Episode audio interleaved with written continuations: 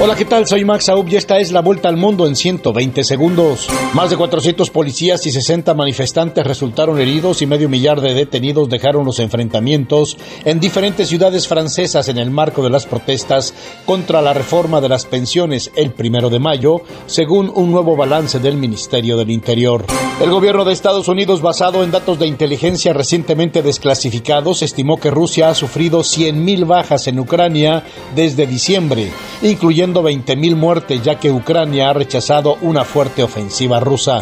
Estados Unidos levantará el próximo 11 de mayo la vacunación obligatoria contra la COVID-19 para los viajeros extranjeros que lleguen al país en avión y esto estaba vigente desde 2021, anunció la Casa Blanca. Ese mismo día se va a acabar también la emergencia sanitaria decretada en el 2020. La Casa Blanca volvió a urgir al Congreso estadounidense a aprobar leyes que restrinjan el uso de armas de fuego con el fin de evitar tiroteos como lo ocurrido este fin de semana en Texas, en el que murieron cinco ciudadanos hondureños, incluidos un niño de nueve años.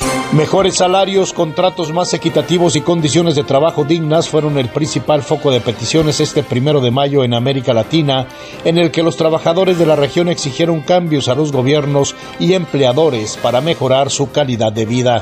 El presidente de México, Andrés Manuel López Obrador, se reunirá este martes con una representante del presidente de Estados Unidos, Joe Biden, para hablar sobre la política migratoria de la región en momentos que la crisis por indocumentados en la frontera común se ha agravado.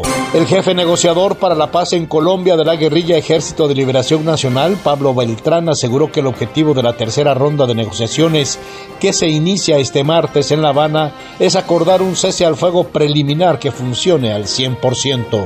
Esta fue la vuelta al mundo en 120 segundos.